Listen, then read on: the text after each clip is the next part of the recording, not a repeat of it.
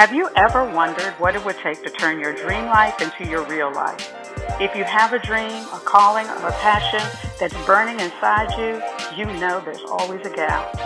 The distance between where you are and where you want to be. And sometimes that distance is insurmountable. Thankfully, you're not alone. You've got friends, family, and a crowd full of seen and unseen supporters cheering you on. I'm one of them. My podcast, Closing the Gap with Denise Cooper, are conversations with real people who face discrimination, heartbreak, insensitive comments, and sometimes found themselves wondering if closing the gap is really possible. Each person has generously shared their lessons on how they navigate life's trials to enjoy the triumphs it has to offer. They share years of experience so that you too can turn your dream into real life. All right, this is Nathaniel Alston. He is the president of the Horizons Group LLC, a human capital consulting firm specializing in HR, strategic planning, talent acquisition, management development, training, and succession planning. Anybody who's listening can actually get more information by simply typing in natalston.com and they can read your bio and the speeches that you do and more about you if they want more, as well as they can just go below this recording and they will get a copy of your bio and they can connect with you that way. I am honored and thrilled to be doing this interview with you. We have known about each other for a little over eight years. I don't know yeah. if you recognize that. Oh, eight, oh, nine sure. years now. Yeah. And so through our affiliation and work through the National Association of African Americans in Human Resources. But I wanted to talk to you today primarily about your journey. The Okay. podcasts are always about talking about their thousands upon thousands, maybe millions of books on what to do to be excelling, to, to rise above, and to be a high performer. But rarely do we really get to put that in a grounding around what do I need to do today to take one step forward so that I can be better tomorrow than I was today, so that I can be closer to what it is I want in my life. And I can look back and say that I had an extraordinary life. As I looked at your history, as I thought about you, your work that you've done in terms of understanding what does it take to be successful in the 21st century and what is peak performance, both from a human resources point of view. You know, you've been in this business 50 years and you've done very well. Who wouldn't want to know what that, how you did it, right? Well, I thank you for saying that. You putting it in a perspective that really sometimes is a little bit intimidating even to me. Yeah, uh, well, I mean, one of the things I learned is is we so busy looking forward, we forget to look back to see how far we've come. That's true. That and is it isn't true. until these moments that we really get to go, dang, I came a long way. Yeah, yeah. so one of the questions I really like to ask people is as you look back and thought about this, what is it that got you to stay in the game, to get up after you got gut punched? Because we've all been gut punched. How did you get up? Oh wow. Well, when you say gut punch, I probably would put plural in that and say the punches because we all not just one, but there's been several and in my career probably I'm using a term I think Frank Sinatra would say regrets. Well, this case would be punches. Uh too many in some cases to mention because I did change jobs, I changed careers, I changed industries. I guess looking back as you said over the 50 plus years being that pioneer, that person that was willing to take a risk. And I think when you say success, what does it mean? I think one of the qualities that you want to instill is I was willing, and people should be willing in some cases, to take a risk. I came up in an era where a person would, once they landed a job, they stayed. And I was not like that. So when you ask the question, what were some of the gut punches? I think the first one uh, was when I joined the state police in Maryland back in, and it'll be, as you said, 50 years ago this year, 1968. And at that time, African Americans or people of color didn't join in record numbers police departments and let alone a state police department. When I joined that, I made the number 10. I was the 10th person of color to join that state police. So to oh get wow! so you, so, let me interrupt you. One point I want to make is sure. you know what it's like to be the only. Yes, I do. I've been that role probably in a lot of positions that I've had, being the only one or the first one of two or one of three. But uh, in the state police, I guess when I came in there and my last name being Alston and I was the first one that many people saw, it set another tone. And I knew that going in, I could experience that coming out of Maryland here. So the first gut punch was a classmate of mine, and it was really more so of a very subtle remark or subtle gesture, really.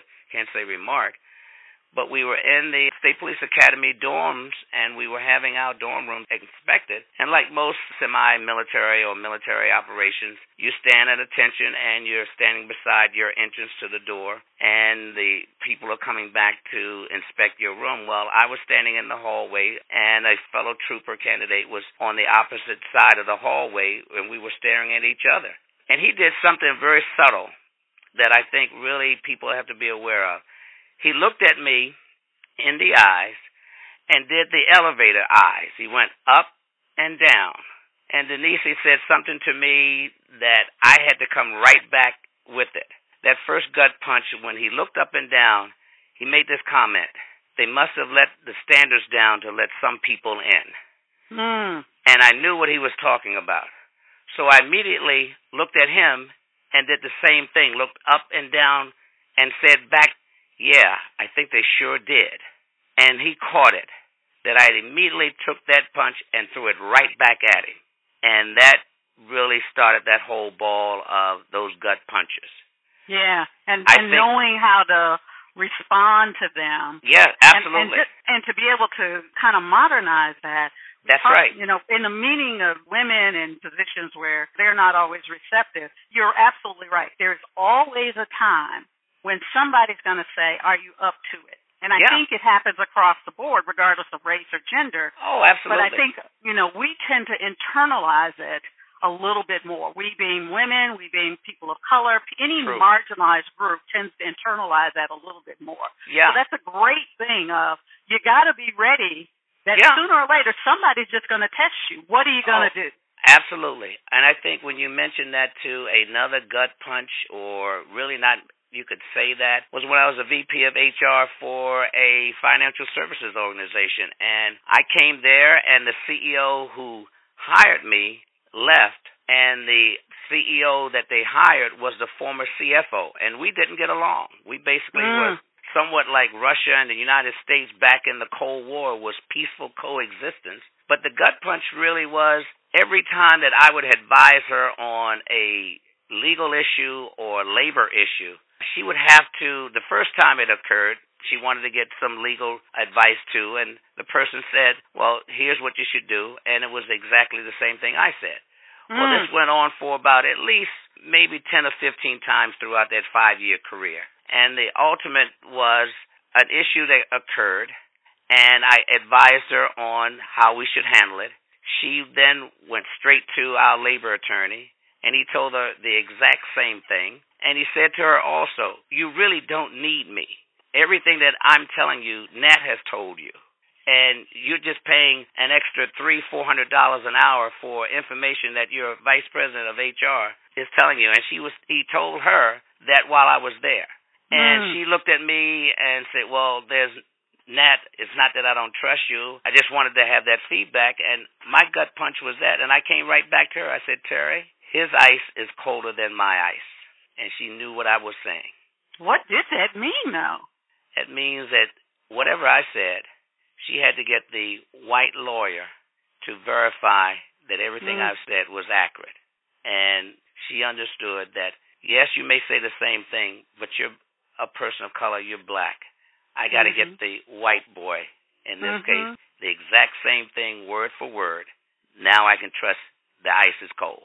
Mm-hmm. So that was the first gut punch early on in my career, and the second gut punch, not even the second, really, the ending gut punch, really, of my corporate career. But the, as you mentioned, being the only one, and as you want to rise up to that pinnacle of corporate America, yeah, you're going to get gut punch.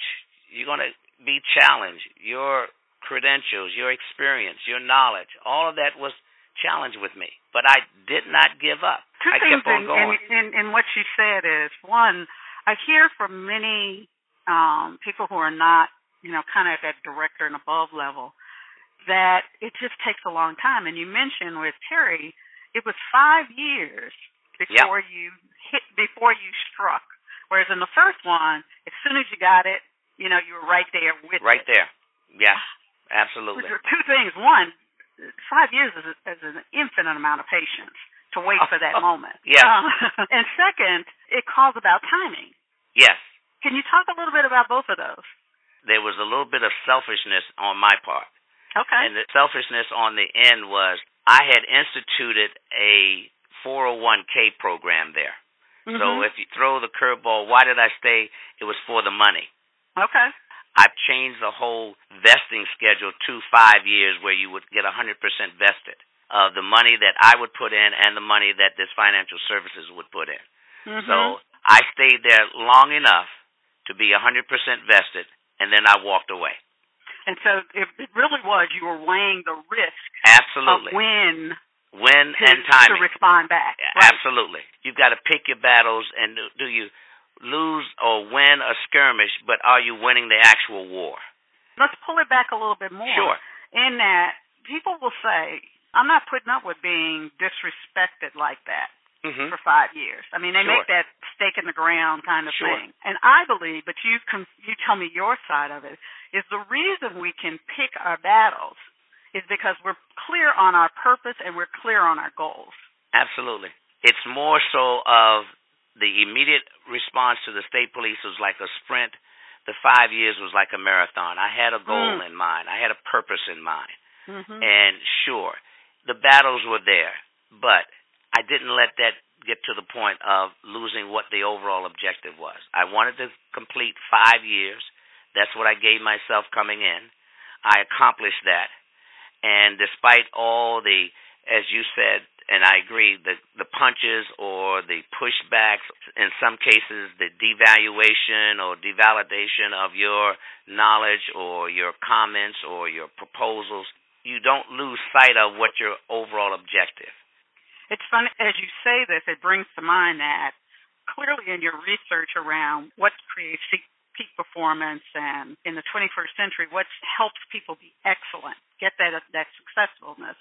Part of it, it has to be is you have to have a long game. Is that true? Yes, you've got to. I mean, we're in the 21st century now, Denise, and we're looking at now 2018. This is the, and I used a term before. This is that first quarter. Really, Mhm. we're midway or a little bit past that first quarter, the first 25 years of the 21st century. So we're really in that first quarter. So Mhm. you've got to have a long game in there. Millennials and people coming in now, that's what you have, that long game. Or at what was told to me back when I worked for a company called Marriott, what's your plan? What's your long term plan? If I'm 20 something, if I'm 30 something, hey, what's your long term plan? Taking into account the changes that are occurring in this 21st century, technology, new people coming in, new ideas. But still, what is your plan? It's a long game. It is a chess game, it's not a checkers. It's a Mhm. marathon, not a sprint. Mhm. So you got to prepare, and you got to also be prepared for, as you said, punches, and that really makes sure that you're in mental shape for that. Not just Mm. physical shape, but mentally shape. You got to be strong, and you said it before. We, particularly women, particularly people of color, we allow people to devalue our judgment, underestimate us in terms of our potential, and you've got to be strong. You've got to be strong to face that. And I think if you ask the question, how can you remain strong in that? I always said one thing, you've got to have strong will internally, but you've got to have support groups. You've got to have people like yourself or others that are going to give you that strength, give you that encouragement. You can do. You will do. Wow, you said in just that few minutes so much. This idea of mentally in shape and then picking the people who are around you. Because Yes. I, I think it's want people to be clear in hearing this because those are two comments that people talk about in every book you read. You have to have the right mindset. You know, we, mm-hmm. you know, my generation, your generation, we talk about it from a ability to mentally engage in the game. Now it's called mindfulness. Mm-hmm. So start there and tell me, as you evolved, if you were talking to your 20 something self, or maybe 30 something self, about this mental toughness, this being mentally in shape, what's one or two things you would tell yourself to practice all the time? Hmm. What I did, and I would say to folks, one, read as much as you possibly can. Hmm. Two, explore. I mean, really explore.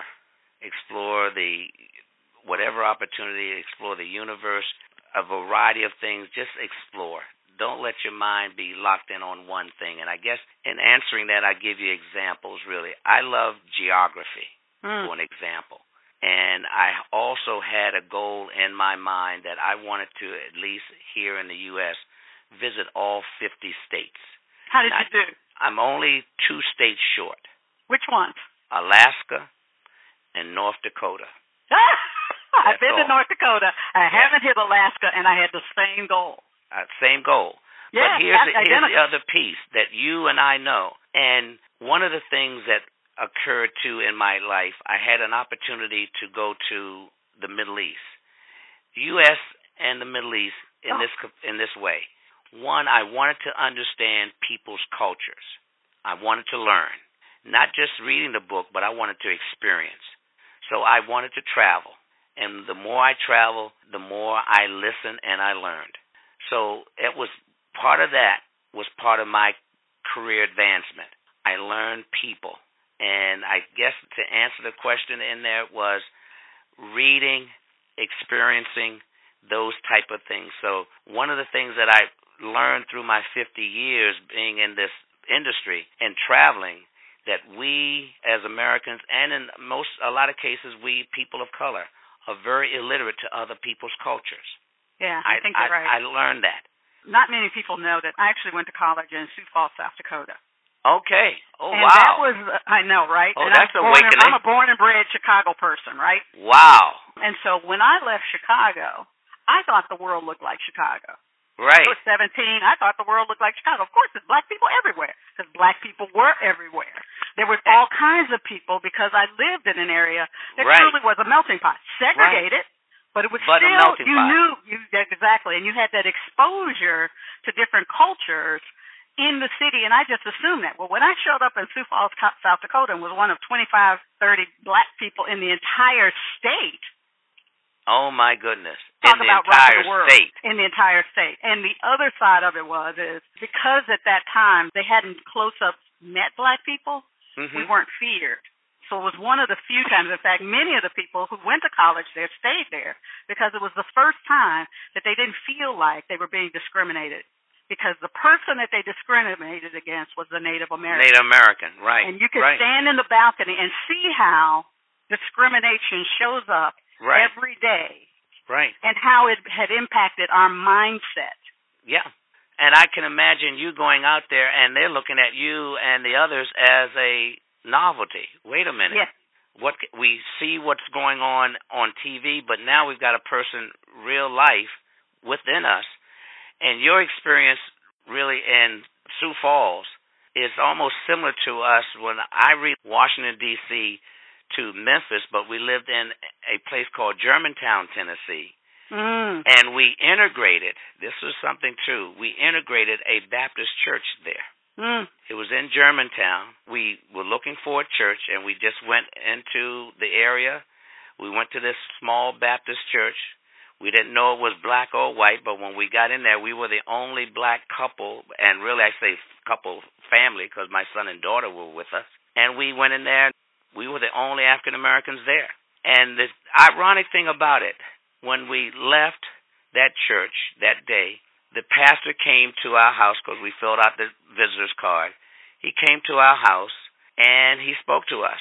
Let me fast forward, really, Denise. We became members of that church, and in 1987, I was ordained a deacon in that church. Mm.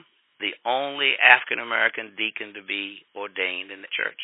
Mm-hmm. And the pastor Dr. Lloyd Barker, I will never forget his name. He said to me when we came to visit, he said, We want to be an integrated church, but we can't be integrated if I don't have a person like you to join us. Mhm.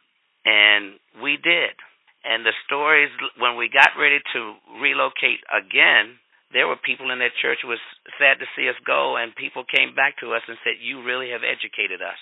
We thought we had ideas about who African Americans were because we based, and this is Memphis, right next to Mississippi. We were basing it on our prejudices and biases and what we were told. But Yeah. to see you there for four and a half years, your family, every day you were educating us. Yeah. So again, it goes back to those subtle gut checks or those subtle little nuances that you see in your life that shape your career and shape what you're doing. So that's what well, we I, I'll even realized. extend. I'll even extend it a little bit because the second piece you said, we, one was about mental toughness. Mhm. And so there, you speak from a place of being grounded in what your long game was, and it sounds Yeah. like it evolved over time in, in our discussions. But the other side of it is, is you also talk about the power of the people around you, Mhm. Yeah. and that no matter who you are, in my situation, what I tell people about being in South Dakota is, in that moment, I learned that the power was really with me to decide how I was going to show up. And That's how right. I was showed up is actually what either fostered inclusion, not diversity, because mm-hmm. diversity meant I just showed up. right. But right. inclusion was how was I going to have my social circle expand Right. such Right. that the person that I'm grounded and know that I am to be was going to be able to be in a group that really was curious about who I was. And sometimes they said it right, did it right, and sometimes they didn't. Correct. Yes. So when you're the only, as you and I have both been, Yes. you're often navigating, or at least I was, often navigating this. Did they come from a place of ignorance, not knowing, or are they coming from a place of, I'm going to put you down? Or C, all of the above. And so, how did you, of course, I believe you're never always right, so it's not about perfection. Yeah. But it is about something you said earlier about knowing how to pick your battles. Mm-hmm. How did you navigate that? Because you're in Tennessee. It's different Yes. in Tennessee because they know, they see. And, Yes. and at the time you were there, it was pitfalls. True. We navigated in the sense of what you said earlier. We knew who we were going in there, my wife and I and family. And the strength was okay, we're going to be ourselves, but we're not going to allow ourselves to be, shall we say, intimidated and all. And that really comes from who both of us were at that time. We were very strong and confident in our abilities and skill set. My wife was an educator. I was in corporate America, so we were confident. We weren't that sense of being very arrogant. No, we weren't arrogant in that sense of maybe being above, but we treated and we wanted to be treated and we looked at that part. We wanted to be equals and we Mhm. carried ourselves where we were equals. But at the Mm. same time, I would say to you probably when you were in Dakotas, we were in Tennessee, that part of Memphis, Germantown, we knew we were going to educate them. And I said that to my family. We're going to educate these folks because what they see, we're going to give them an alternative. Because now they're going to see it up front and in close. And we're going to be socializing with these folks and they're going to be interacting. And the more that they interact with us, the more they start coming over and going, wait a minute, I was told this, but I see this. Mhm. And the more I see this, the more I'm thinking, wait a minute, this is going against my whole psyche of what I've been told for years. Mhm. Going back to what you said way, way back to what started this was in terms of my mental toughness or my sense of being equal, maybe not being superior to them, but being equal, is where I grew up. That was the foundation. I saw African Americans, people of color, black and white, however you want to label it, accomplished people. I saw doctors. I saw lawyers. I saw teachers. I also saw business people who owned their own businesses who looked like me Mhm. and who basically knew how to navigate through the maze. And I drew strength from them. I can say that, especially my teachers. And so when I would look at a person of an opposite race, I never looked at down on them. And that mental toughness came over time that I didn't look down on them and I didn't expect them to look down on me. And when they did, I could play that mental tough game back to them. Now, in a lot of cases, as you said earlier, the gut punches were there because I was the only one. I was told that, hey, in some cases, you're too good to be true. Mm-hmm. I can't believe that somebody like you exists. I got all those little remarks trying to put me in this category. Well, who is this guy? Mhm. But you had to demonstrate that. I mean, one of the major gut punches that I got, and I really want to share this with you, was when I was in Memphis. I got relocated to go to Memphis to work at that time. It was Holiday Inns, and I was going to report to the VP of HR, and he told me during a series of interviews who I was replacing.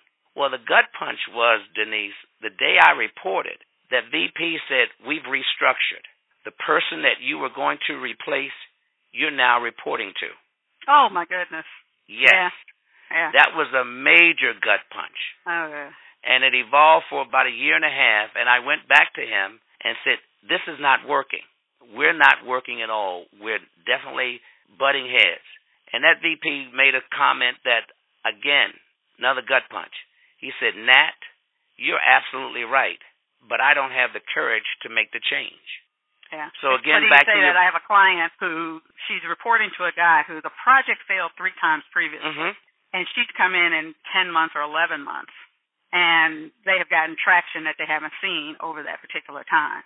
And she's wrestling with exactly what you're talking about Yeah. of an organization or a boss who doesn't have um who, who won't admit they don't have the courage because at least Right. your your boss admitted oh, yes, he Well, did.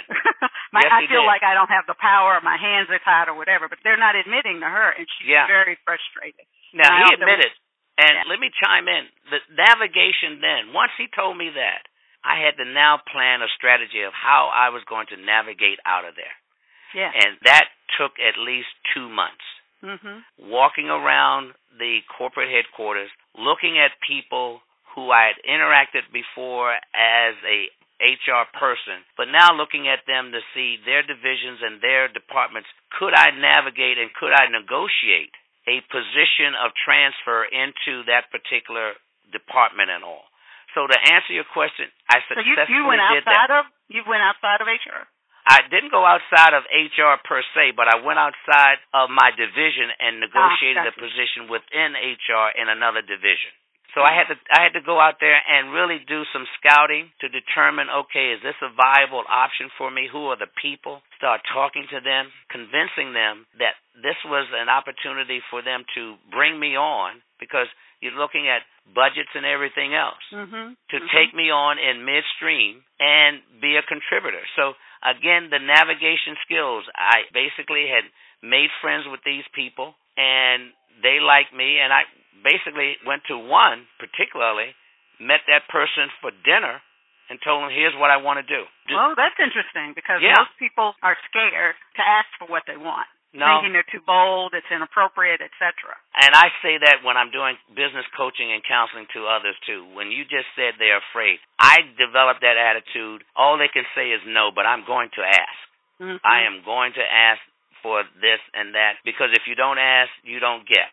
Yeah. And I think, unfortunately, our people of color, in a lot of cases, our women, we don't ask.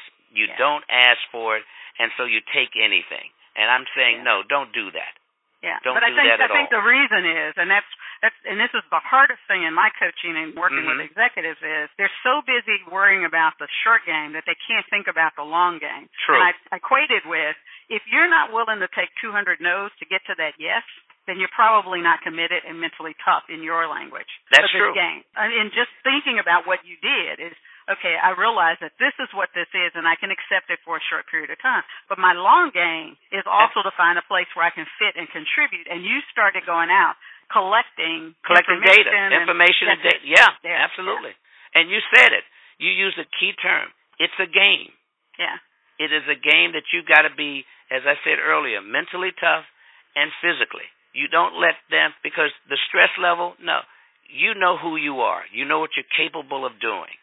Now you've got to negotiate and navigate looking around at the landscape and say, okay, is there an opportunity here within this company for me? Mm-hmm. Who do mm-hmm. I know in that company? And I made it a habit, really. Hey, let me go to lunch with that person. You say mm-hmm. what tools around there maybe? When it's relationship building. It's mm-hmm. out there taking that person or going to lunch with them or mm-hmm. maybe meeting them earlier or at the gym mm-hmm. or at the spa whatever case may be, you want to build that relationship there because you never know, and particularly HR folks, we basically know what's going on generally throughout the company. That's who we are.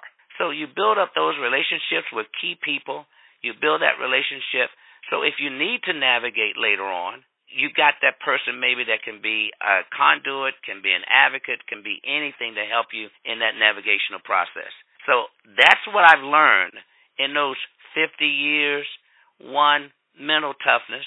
Two, how to negotiate, how to win friends, support groups. When I changed jobs, I would always let people know before email where I am, mm-hmm. what I'm doing, giving them updates. Mm-hmm. Because, Bringing them along. All right, then. Well, I want to thank you from the bottom of my heart for this hour of your time. Denise, um, thank and, you. Uh, you're just an amazing person, and I hope well, you know that. Well, I thank you very much. I really wish you all the success that life has to offer. And again, it has been a blessing having you come into my circle, and I hope the same thing it's been a blessing to you for me to come into your circle. Absolutely. So no, there is no question about that, hands down. so again, I sincerely thank you for this opportunity and wish you continued success. Anybody who's listening to this, if you like what you've heard, come back. We post something every week from interesting people, which I call really ordinary people who are doing extraordinary things in their life and trying to build community and change the world one step at a time. It's a marathon, not a sprint. That's a wrap.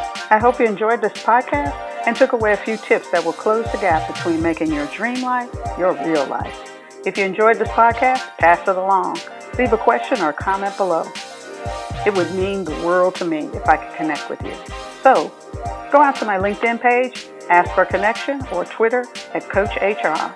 And remember, answers are better than anger seek empowerment rather than the divisiveness, and the responsibility is yours to achieve the life that you really want to have.